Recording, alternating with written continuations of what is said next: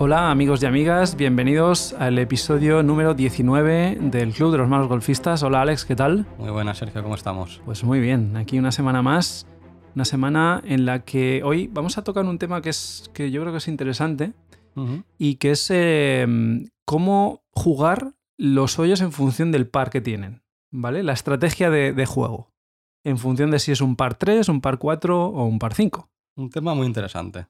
Sí, porque además es que no, no se juegan igual los hoyos en función de cómo sean. Obviamente son hoyos diferentes, longitudes diferentes y tienen particularidades diferentes, con lo cual cada vez que te enfrentas a un hoyo tienes que saber a dónde vas, ¿no? Y, y hacer una estrategia diferente en función del tipo de hoyo que es. Así es.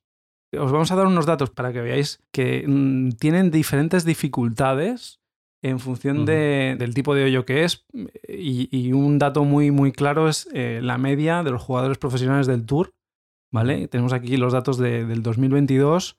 En pares 3 tienen de media, hacen 3,07 golpes por encima del par. por encima del par. En pares 4 están en 4,01, o Ujú. sea, prácticamente el par.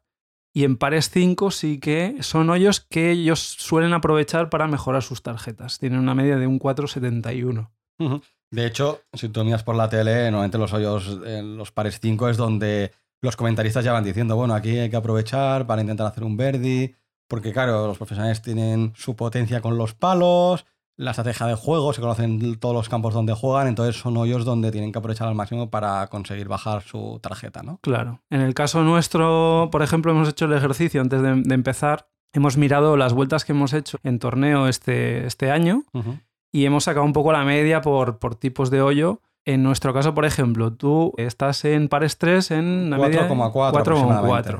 y yo 4,25. O sea, un un, golpe. un golpe 25 por encima del, del par 3. Ujú. En pares 4, por ejemplo, tú estás en 6,3. 6,3 y yo en 6, o sea, dos golpes por encima. Ujú. Y en pares 5, Yo muy mal, 7,6. 7,6. Yo estoy en 6,25. Obviamente, sin contar el handicap. ¿eh? Aquí, eh, scratch total. Sí, sí, a pelo. Y también hemos cogido las vueltas de este año que realmente yo al menos es donde he empezado a jugar, ¿no?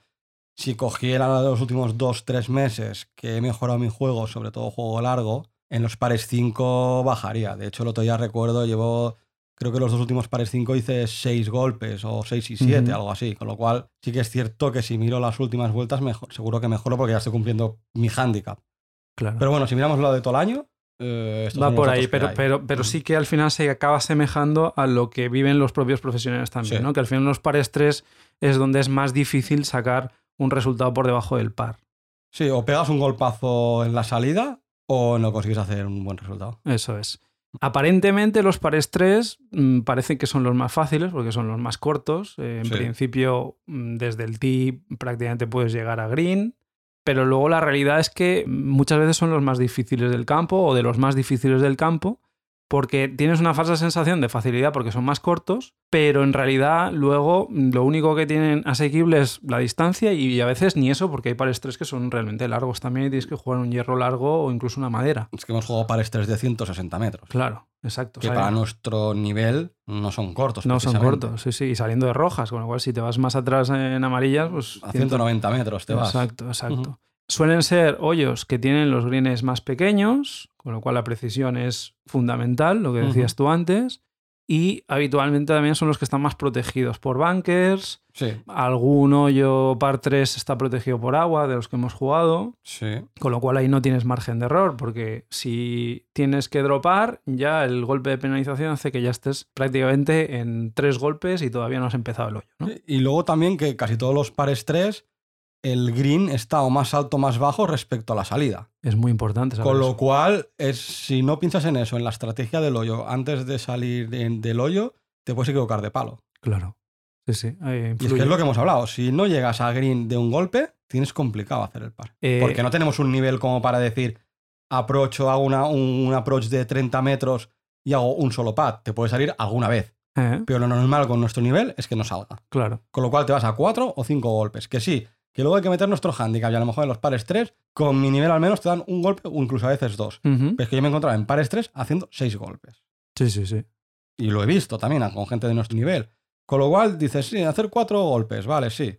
Pero es que hay veces que tampoco, ni eso. Claro. Porque te metes en un bunker, del bunker te pasas el green, luego tienes que hacer un approach.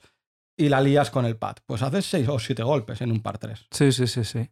Entonces, ¿cómo enfocar estos hoyos? ¿no? Cuando tú estás en, en el tee de salida, lo primero que tienes que hacer, pues estudiar bien la posición de bandera. Tienes normalmente visión directa de la bandera, ahí no tienes ningún tipo de duda, con lo cual tienes que ver la posición de bandera y los obstáculos que tienes. Y sobre todo, mm, dentro de los obstáculos, escoger o definir cuál es el peligro principal. ¿no? Si tienes agua a la izquierda y un bunker a la derecha, obviamente el fallo siempre va a ser a la derecha.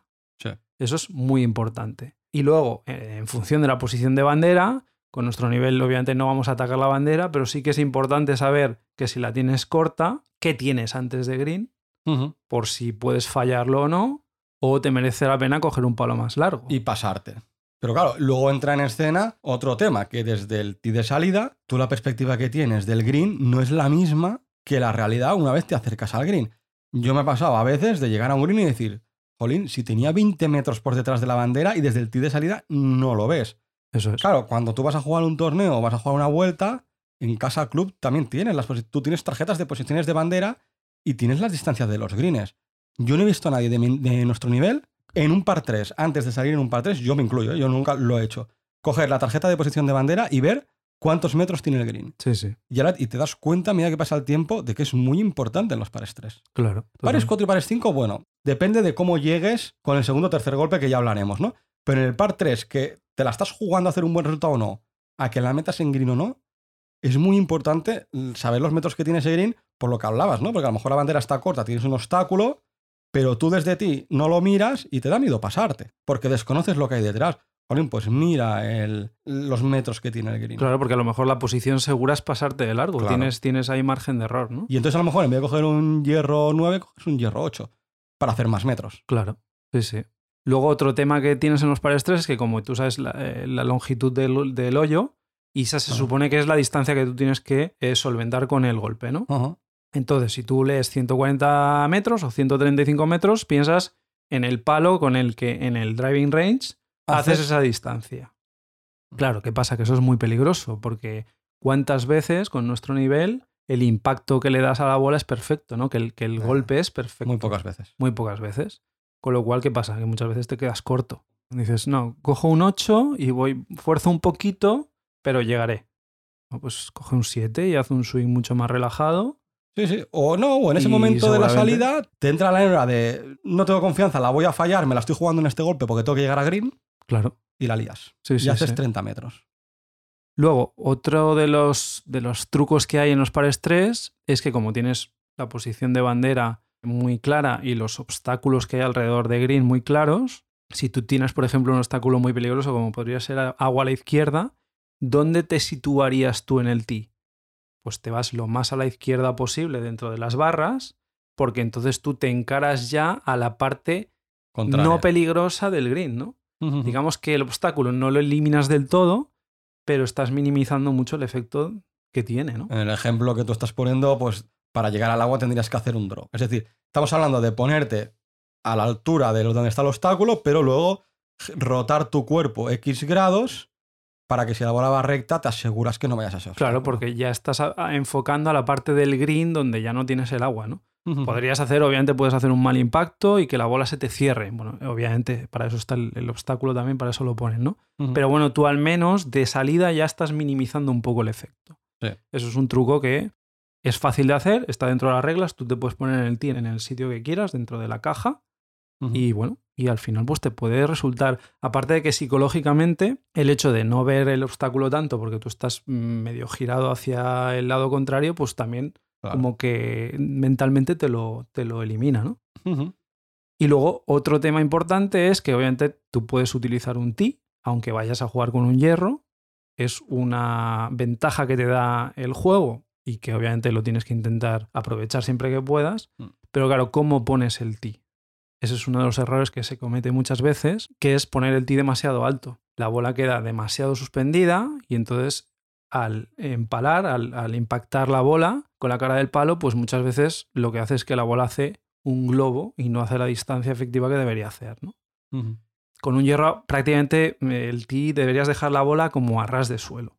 Casi, casi. Un pelín quizá, pero... para aliviarte un poco por si te sale un mal tiro, pero nada, no tiene nada que ver con, los, con las alturas de los tees de las maderas. Así que bueno, estos son un poco los tips que tenemos de los pares 3.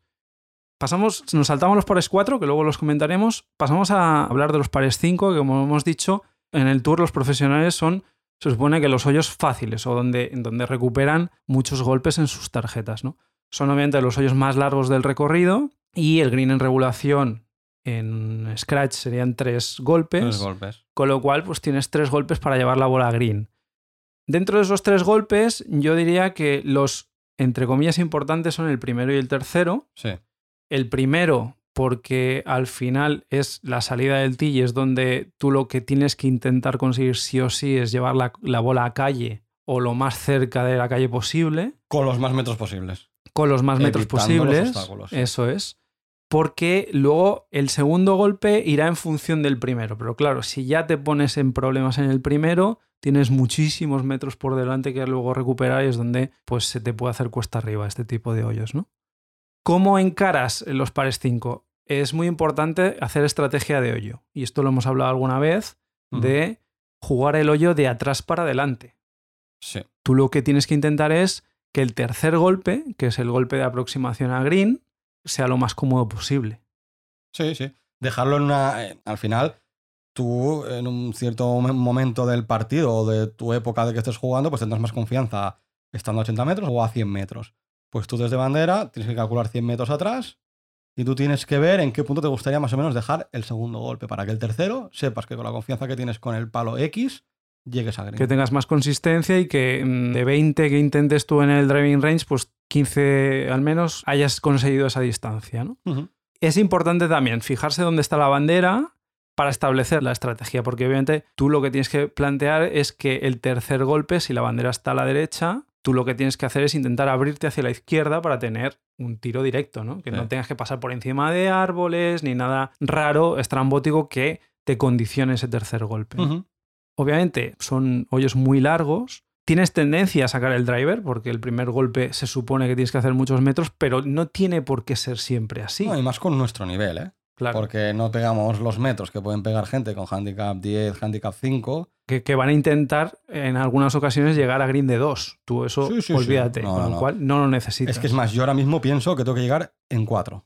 Yo ya no pienso que tengo que llegar en 3. Porque yo sé que en 3 podría llegar, le tengo que, tengo que hacer tres golpes muy buenos. Muy bueno, sí, sí. Y ahora mismo yo sé cuáles son mis carencias y una de ellas es las, las maderas. Con lo cual yo he hecho pares 5 sin usar maderas y Sí, llegando de 4. Al final tienes que dividir esa distancia en tres golpes, te sale más o menos unos 160 metros por golpe. Sí. No te hace falta un driver. En algunas ocasiones, obviamente, todo lo que ganes de más, luego tendrás mayor facilidad o un palo más corto en el tercer golpe, ¿no? Pero bueno, si ves que la calle es muy estrecha al principio o que tienes bunkers ahí estratégicamente puestos y que puedes caer, pues a lo mejor merece la pena coger menos palo y que no entren en juego esos obstáculos, ¿no? Totalmente. Ujú. Lo importante es no cometer errores en la salida y meterte en líos al principio, ¿no? Porque eso es lo que hace que te ponga en compromiso el segundo golpe. Sí, y, luego es lo, lo que hablábamos hace un momento, el tema de la distancia. O sea, no queramos pegar cebollazos para hacer la máxima cantidad de metros posible, porque eso normalmente se traduce en más golpes. No por el querer ir más rápido llegas antes. Totalmente de acuerdo. Al final, en condiciones normales, lo que tienes que intentar es que el segundo golpe sea lo más relajado posible. Entonces, si tú de primeras quieres darle un cebollazo en el tee de salida y haces un slice, se te va la bola fuera, pues ya tienes problemas. Lo importante es que si tú has puesto la bola en calle en el primer golpe, ya tienes la mitad del trabajo hecho. Por lo que hablabas, ¿no? Del tema de dónde cae la bola. Por ejemplo, si te cae en un RAF, Exacto. ¿cuántas veces vemos a gente muy amateur como puedo ser yo, y tú me has visto a mí más de una vez, decir, O a mí también. "Oh, estoy en un RAF, he pegado menos metros de los que quería, me siento súper cómodo con el hierro 7, pero como le he pegado mal, voy a coger un hierro 5 para re- intentar recuperar la cagada que he hecho en el golpe anterior. Sí. Pues ¿qué pasa? Estoy en un RAF con hierba alta, por mucho que yo practique el golpe y vea que el palo pasa, cuando me pongo a la bola, vas con más tensión, le quieres dar más fuerte y a lo mejor el palo incluso se te clava. Entonces pasas de hacer 160 metros a hacer 40 metros. Con lo cual, estamos hablando que vienes de una cagada y por intentar arreglar esa cagada, cometes una cagada mucho más grande. Exacto. O sea que la regla de oro es que en el segundo golpe, si tú te has ido al RAF, la regla de oro es intentar meterla en calle en el segundo golpe. Sí, sí, sí. Y eso dicen que lo mejor es como máximo jugar un hierro 7, que por el loft que tiene es el que tiene menos riesgo de que se te quede enganchado, ¿no? Porque al Sí. final es muy importante tener una velocidad de swing muy alta y jugadores amateurs como nosotros pues no la tenemos, entonces cuando te vas a palos más abiertos, pues obviamente eh, se te puede enganchar ¿no? ese, ese golpe. Intentar no hacer golpes de estos por encima de tus posibilidades. Correcto. Intentar hacer estos hero shots que, que al final lo que van a hacer es que te metas en líos, que te metas, porque además los obstáculos en los pares 5 suelen ser grandes, grandes bunkers, suele haber lagos, eh, agua por, por doquier. Que alguna Entonces- vez te saldrá bien, Sí, claro. pero de una que te sale bien te van a salir 10 o 15 mal. Sí, sí, sí, sí. Y luego, importante lo que siempre hablamos, ¿eh? intentar cuando ya estás en el tercer golpe para entrar en green, pues no ir a por la bandera si no lo ves muy claro. Si la bandera está muy escorada, intenta ir a centro de green y hacer los dos pads de rigor, ¿no? Son hoyos que son más largos, que tienen sus fases y lo que tienes que hacer es no meterte en un laberinto del que luego sea muy difícil escapar, ¿no? Sí, porque pasas de hacer 6 golpes a hacer 9. Claro, enseguida, enseguida la tarjeta se, te hincha, pero rápido, rápido. Con todo lo que luego conlleva. Claro. Mentalmente te vienes abajo, los siguientes hoyos son malos. Lo que hablamos de juego mental en el episodio anterior. Claro, sí, sí. Entonces, bueno, siempre hay que estudiar siempre la buena zona para fallar, porque obviamente el fallo puede darse, pero puede ser un fallo que te arruine el hoyo o un fallo que luego te permita seguir trabajándolo y recuperar, ¿no? Entonces es importante controlar por dónde puedes fallar, por dónde no, dónde tienes fuera de límites, dónde no, y luego, pues como siempre, dominar el juego corto, porque una vez estás alrededor de green, todo lo anterior ya olvídate. Que hayas estado caminando 400 metros y hayas hecho dos, tres golpes, eso ya está pasado y ahora ya se convierte en otro tipo de hoyo, que es donde tienes que jugar ya y donde la tarjeta ahí es donde realmente... eh, ¿Sale o no sale? Sale o no sale, exacto. Totalmente. Vale, y ya para acabar, hablemos de los pares 4, ¿no? Que son los hoyos que están ahí como en medio, que no se suele hablar mucho de ellos, pero al final, en una vuelta, 10 de los 18 hoyos normalmente son pares 4, que son los que más se juegan. Y luego ves a los pros, que son los hoyos donde si lo haces bien, no haces muy buena tarjeta, porque dependes de los verdis, que en algún hoyo 4 puedes hacer verdis, pero es donde los jugadores profesionales se hunden con las tarjetas malas. Es donde empiezan a hacer bogies, pero a cascoporro, porque Eso normalmente es. los pares 3 hacen greens en regulación. Y eso que tienen la mejor media, ¿eh? es Sí, sí. 4,01. Pero realmente donde un profesional la lía con su tarjeta y, y se hunde, es en los pares 4. Claro. Y los amateurs igual. Al final, para que tu tarjeta mejore, no tienes que ir a hacer verdis y pares, sino minimizar los dobles bogies. ¿no? Y aquí es muy fácil hacer un 6. Sí, sí, sí. Muy fácil, ¿no? Sí. Claro, de los pares 4, mm, digamos que también tienes una gama muy diversa entre lo que son pares 4 cortos y pares 4 largos, ¿no? Un par 4 puede ser desde 250 a 260 metros hasta casi 500, ¿no? 470, 75 metros. Claro, es muy diferente la estrategia entre un par 4 corto y un par 4 largo. Sí, sí. Bueno, y ya no solo por los metros, sino por lo que hablamos siempre. Tú te pones en el tee y ¿qué tienes delante? O sea, un par 4 corto de 250, a lo mejor hay alguien que quiere llegar con un driver, se puede quedar muy cerca. Pero normalmente con nuestro nivel, lo que buscaremos con un, con un par 4 corto debería ser intentar hacer 5 golpes. Ujú, 5 golpes sería llegar a 3 más 2 pads. Pero bueno, muchas veces llegaremos de 2, pero haremos 3 pads, porque también tripateamos más de una y más de dos y más de tres veces. ¿no? Claro. Pero si analizas bien el golpe, jolín, 250 metros. Necesitas hacer 2 de 125. Sí, sí, que no es, no es gran cosa aparentemente. Pero luego ahí es donde te encuentras los obstáculos que están todos a dolor entre los 120 y 140 metros. Si te encuentras todos los obstáculos, ¿y dónde va tu bola? Al obstáculo. Eso es. ¿Por qué? Porque no lo analizamos bien, no tenemos en cuenta el viento, para escoger el palo, el tema del RAF, que se te puede ir a RAF. Claro, entonces a lo mejor es mejor, pues en el primer golpe, según el hoyo, ¿eh?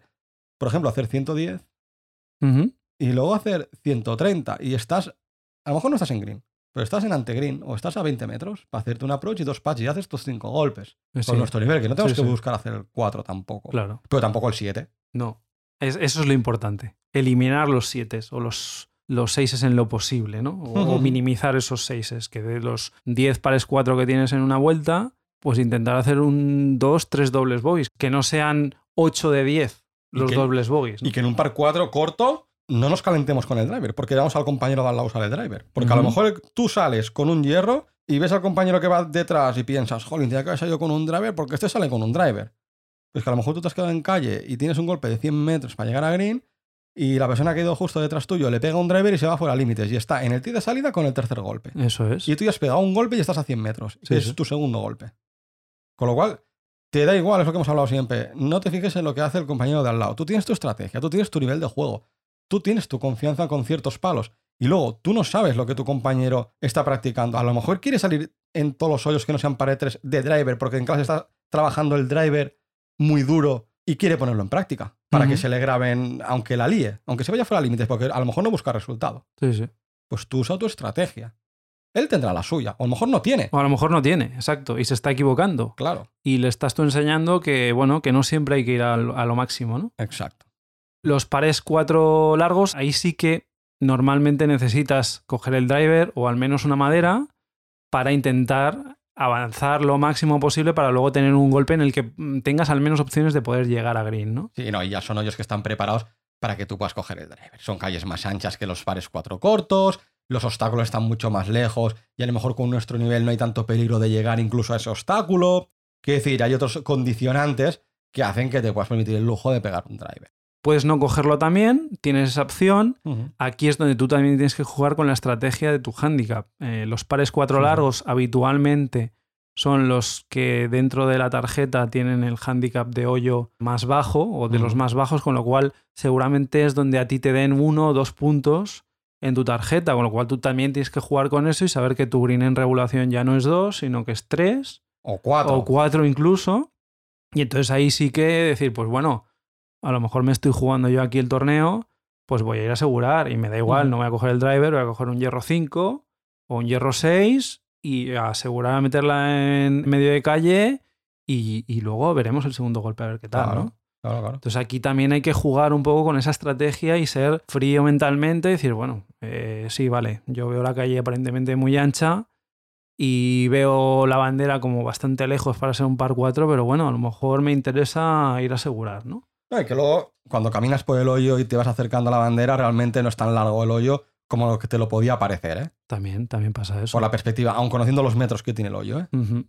Entonces, bueno, para mí yo, yo los veo ahora mismo como los más complejos porque, porque hay diversificación dentro de lo que son pares 4, porque los pares 3 más o menos, la estrategia está más o menos servida, los Sí. pares 5 también, pero los pares 4, dependiendo de cómo sea el hoyo, pues los tendrás que jugar de una forma o de otra, dependiendo de cómo te encuentres tú también, claro. de cómo está yendo la ronda, de cómo tú físicamente estés ese día Y la las- confianza que tengas. de la confianza, de las condiciones climatológicas, cuando hace viento, si tienes viento en contra, un par 4 corto se te transforma en un par 4 largo. No, y un par 4 algo dices a salvar un punto. Claro, exacto, exacto. Y a lo sí. mejor, aunque sea un par 4 largo, dices, ostras, que con este viento yo no puedo sacar el driver, porque la bola se me va a ir donde quiera. Claro. Hay que estudiarlo bien. Pero bueno, al final tienes que tener la estrategia muy clara de intentar meterla en calle, que, que al final es lo... Sí, sí, está Es lo claro. De importante. hecho, hablando de, de lo que comentabas, de, de acceder a calle y de la estrategia del hoyo, de llegar en dos o en cuatro en función de tu handicap,